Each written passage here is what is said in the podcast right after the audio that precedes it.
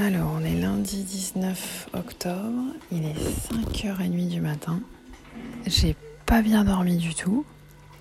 Voilà, j'ai pas mal cogité euh, sur le rendez-vous de, tout à l'heure.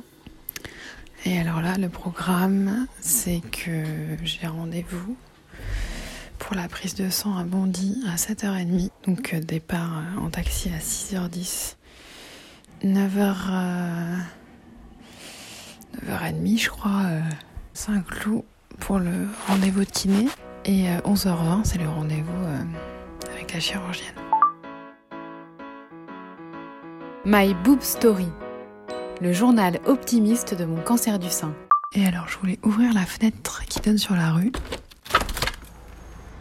Vu que le couvre-feu se termine à, à 6 h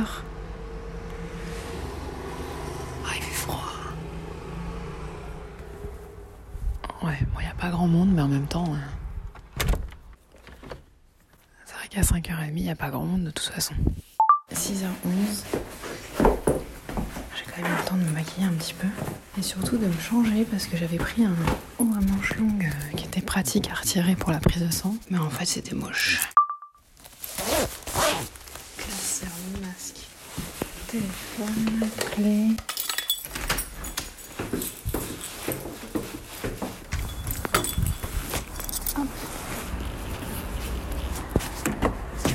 Va 7h14, hôpital Jean de Bondy.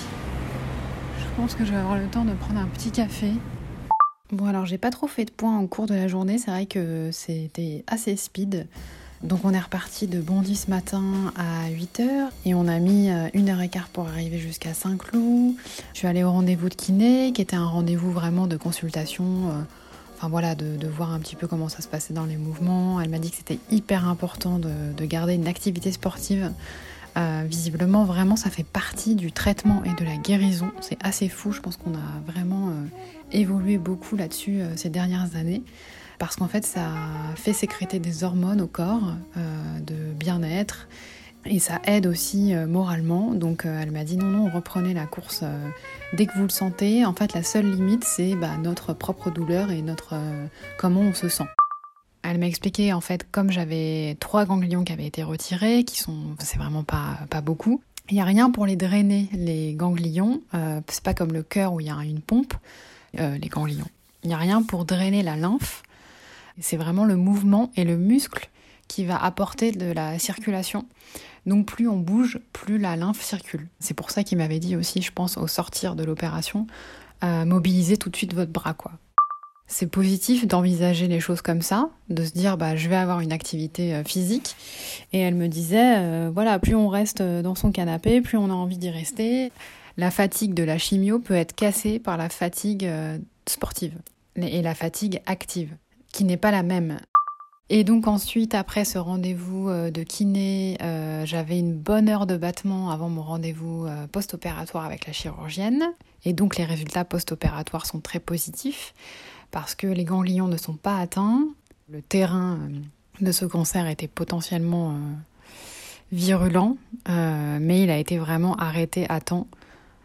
donc elle m'a confirmé qu'il y aurait de la chimio et très certainement de la radiothérapie. Donc bon, bah voilà, hein, c'est comme ça de toute façon. Euh, je pense qu'il va falloir que je m'y fasse petit à petit. Et elle m'a dit que je pouvais carrément commencer la chimio la semaine prochaine.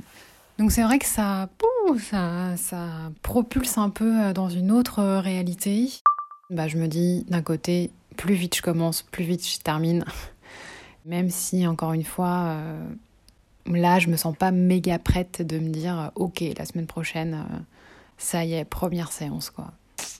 Ah oui, et je peux retirer mon soutif de contention la nuit. Youhou Merci d'avoir écouté ce nouvel épisode de My Boob Story.